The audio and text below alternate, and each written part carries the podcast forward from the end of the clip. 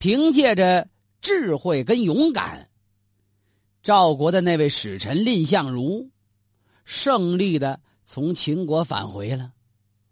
不光完璧归赵，也保留了赵国使者的气节，更在中国历史上留下了自己的姓名啊！仅仅一个完璧归赵，还不能全面的表现蔺相如先生的才华。他在赵国的处境，因为功劳过高而受世人瞩目，甚至招来嫉妒。嫉妒之心，人之常情啊。古人云：“木秀于林，风必摧之啊。”过于优秀了。难免招来记恨、诽谤、重伤，甚至是诬陷。蔺相如也这样，没多久又露了一回大脸，可把这几位赵国的贵族给气坏了。其中代表人物就是那位著名的大将军廉颇呀。蔺相如又怎么露脸了？要光是完璧归赵，大伙仅仅是敬佩。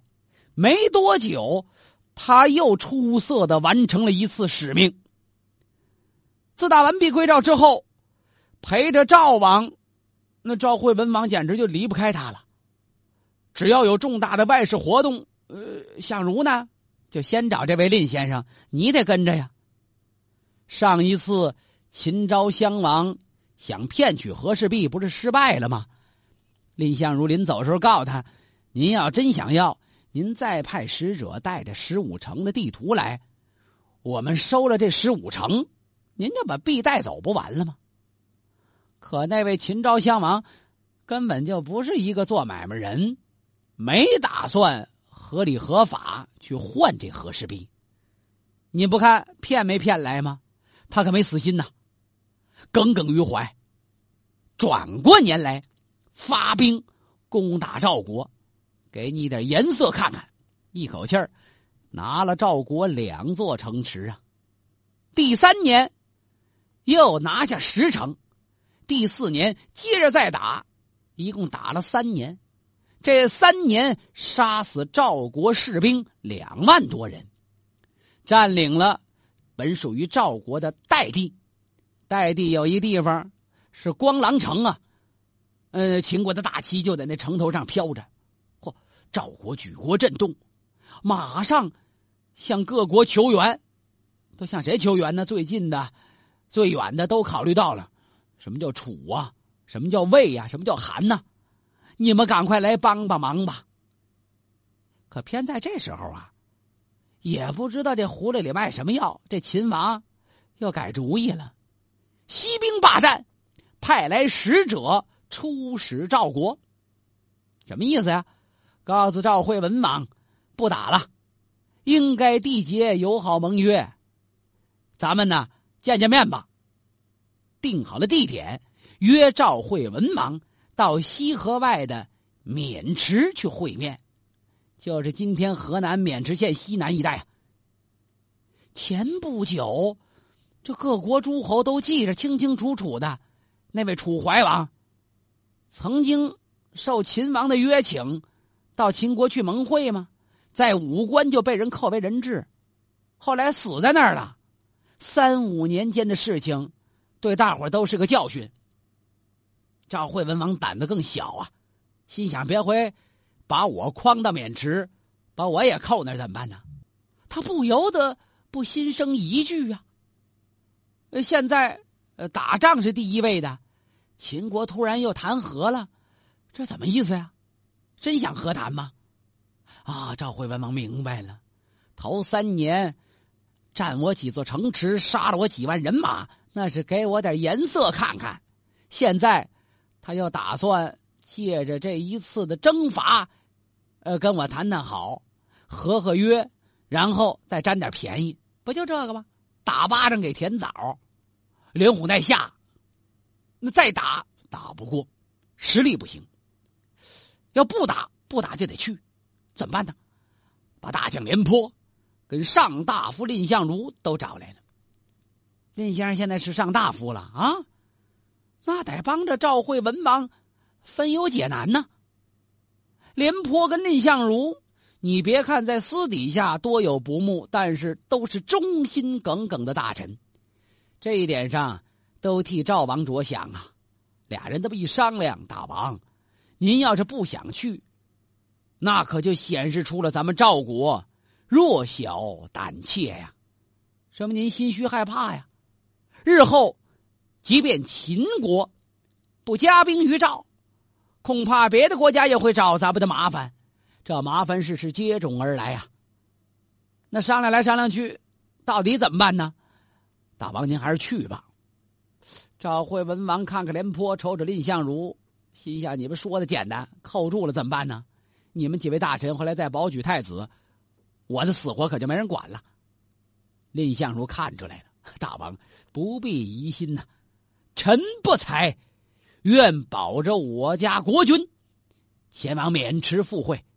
那么廉颇将军就镇守国内，保护太子，国内国外都安排停当。大王无忧矣。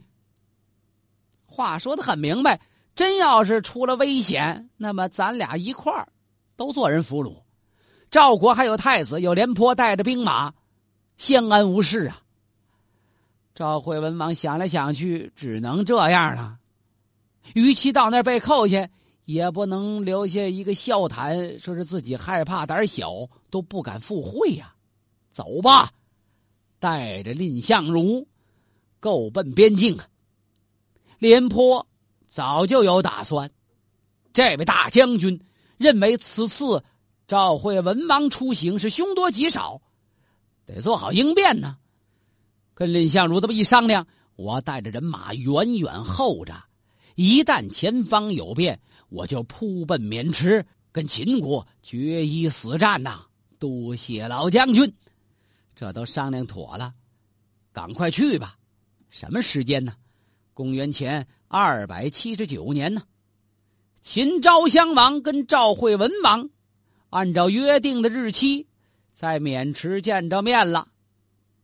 酒过三巡，菜过五味，这会儿这秦王就有点略略微微酒上头，借着三分酒意，他是放肆胡言呐，说话也没个忌讳了。刚开始见面的时候，毕竟是两国之尊在那见面，还有点礼节的约束。这会儿，他斜着眼睛看赵惠文王，这斜眼看就不好。尊敬一个人，你得直视啊！你老拿那半拉白眼珠子盯着人家，偶尔一下行，时间长谁不烦呢？他斜着眼睛支棱这赵惠文王，支了半天了，哈哈哈哈哈！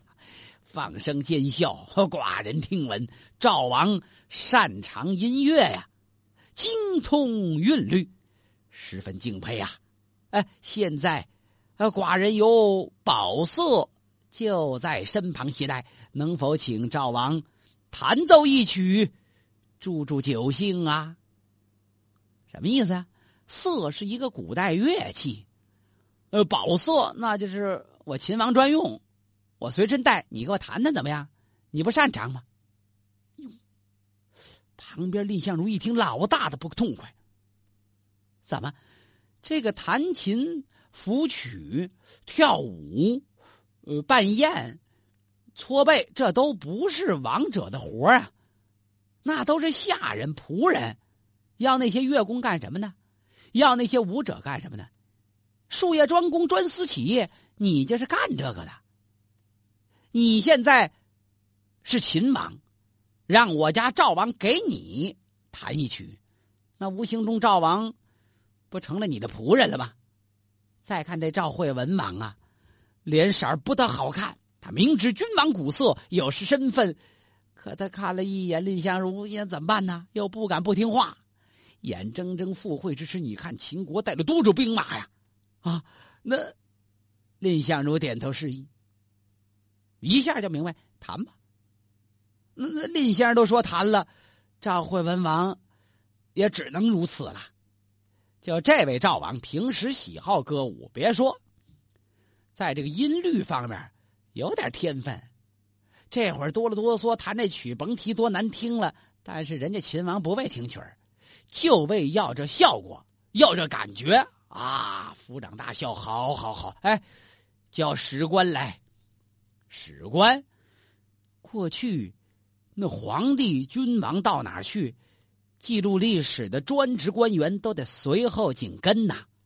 某年某月某日某一天，呃，某某王干了什么事儿，这将来都得往史册上登呢。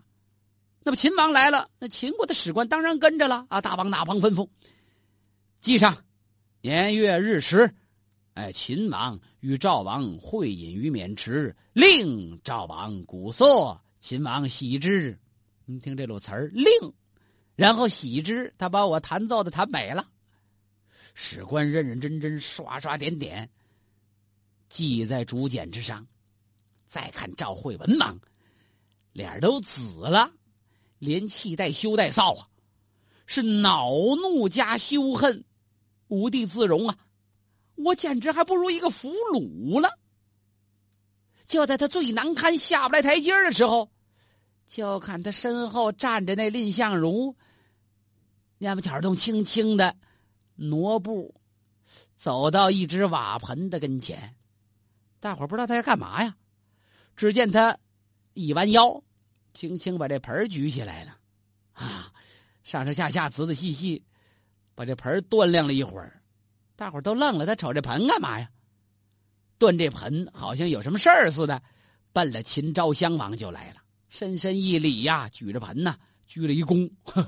我听说我家赵王，呃，很羡慕您呐，羡慕大王您擅长琴声。各地的民族文化都不一样。您在秦国对秦国的音韵也很有钻研呐，呃，能不能让臣满足这仰慕之情，以悦群聊啊？让我们都高兴高兴啊！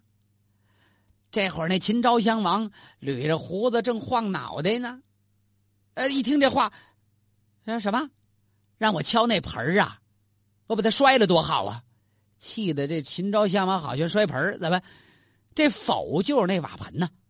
刚才我家赵王给你弹琴了，你打打鼓吧，拿这否当鼓，也算对音律方面您有专长，彼此彼此啊。呃，这这个秦昭襄王心想不能搭这茬啊，继续捋着须髯，把脑袋转一边，假装没听见，心想怎么回答都不好。你说我不击否，那人家赵王怎么听你话给你弹曲儿的呢？你说我击否，那我白讽刺他了。干脆来个不理不见，端着杯还喝呢。嘿，蔺相如一看站在你跟前，你没反应，往前紧走半步，跪下了。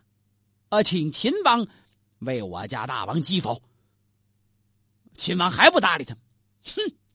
蔺相如眉头这么一挑，呃，平时你看那细目长眉。那眼睛细长细长，这会儿瞪着溜圆，放出两道凶光。秦王，秦赵会于渑池，应当平等相待，以礼待之。大王如自以为秦国强大，就可以公然侮辱赵国君臣。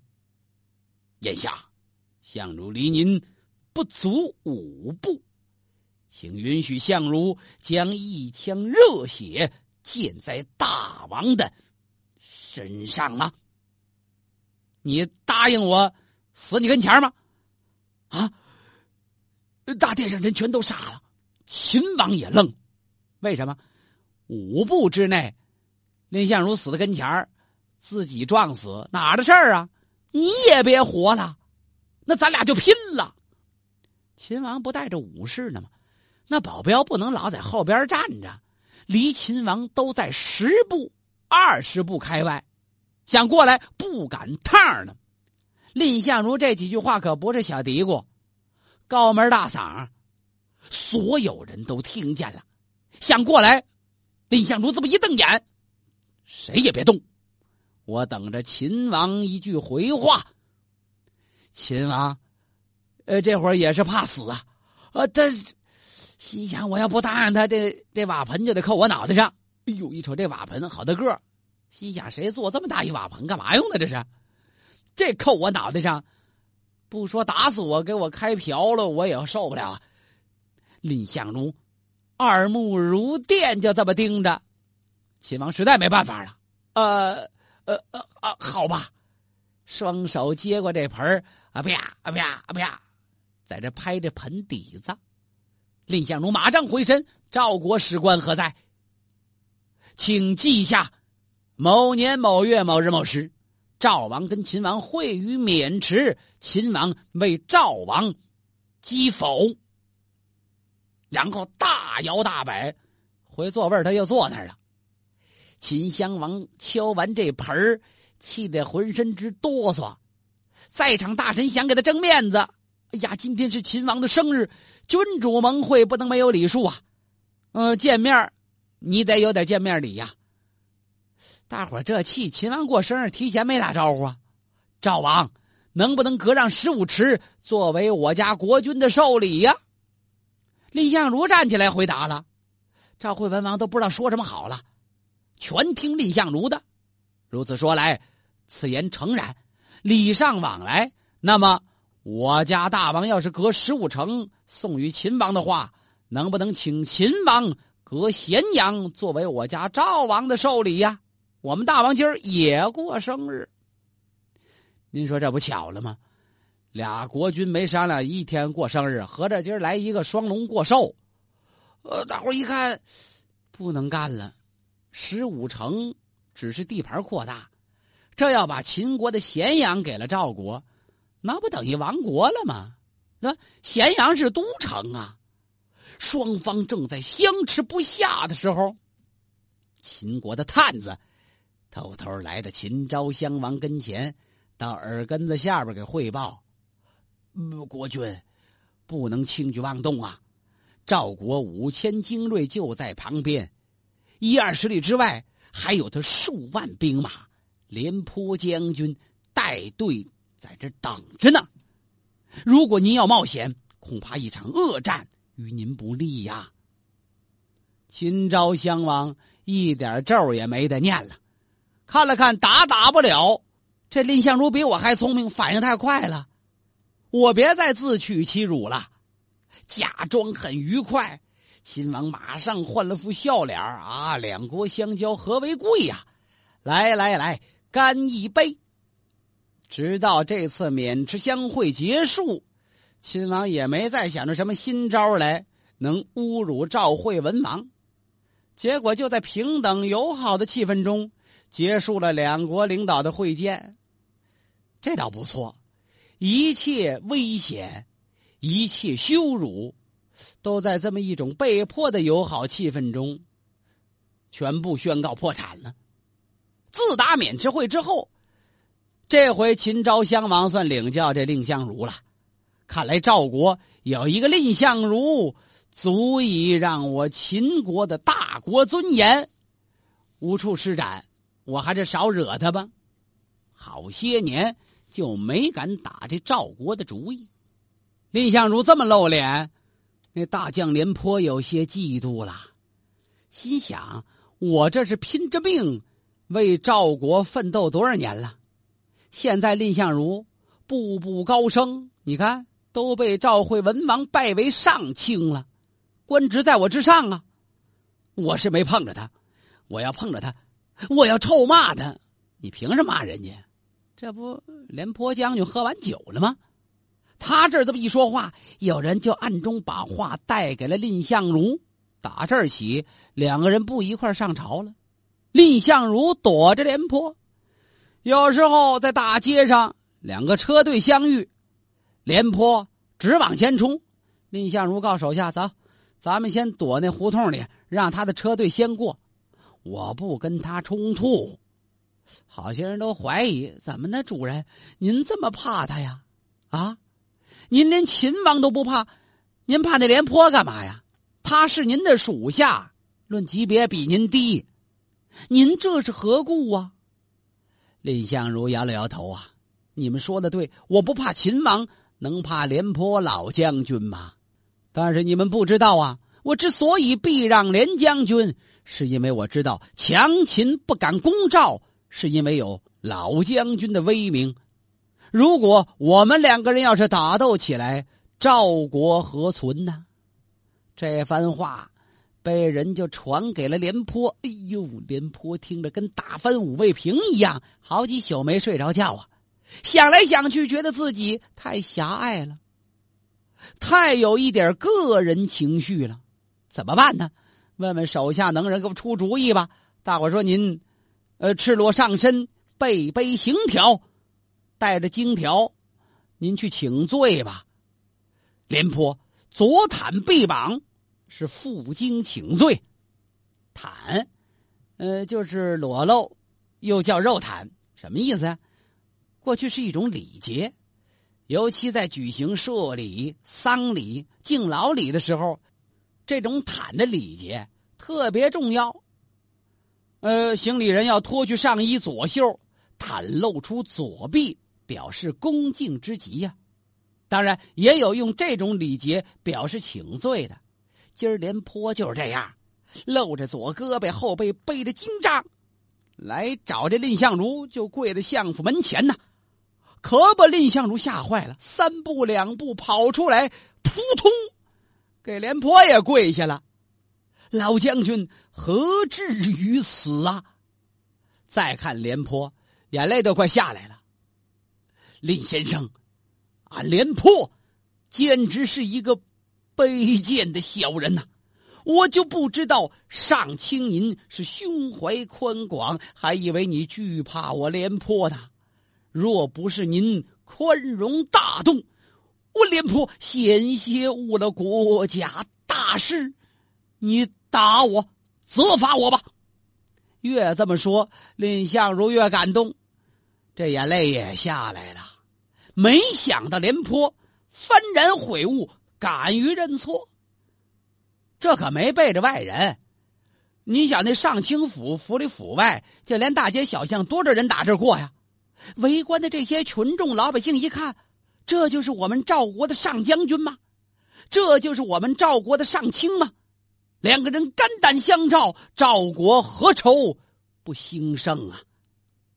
在这里，说书人不得不称赞廉颇几句。作为一个赵国的贵族，他完全不必如此。知道错了，找个人，呃，去入府拜谢。请这蔺相如吃顿饭不也可以吗？但是为了表示诚心致意，他用这种形式向所有人昭示了自己作为一员武将爱国之心跟坦荡胸怀。这需要的是勇气，在疆场上冲杀陷阵，杀敌，那不能眨眼睛。对待自己的错误，也从没有一丝的迁就跟遮掩。打这儿起。廉颇跟蔺相如尽其前嫌，结为同生死共患难的刎颈之交。后世有多少文学家、戏剧家受这段故事的感染，被他们深明大义、顾全大局的精神所感动，才写出了那千古相传的名句《将向和》。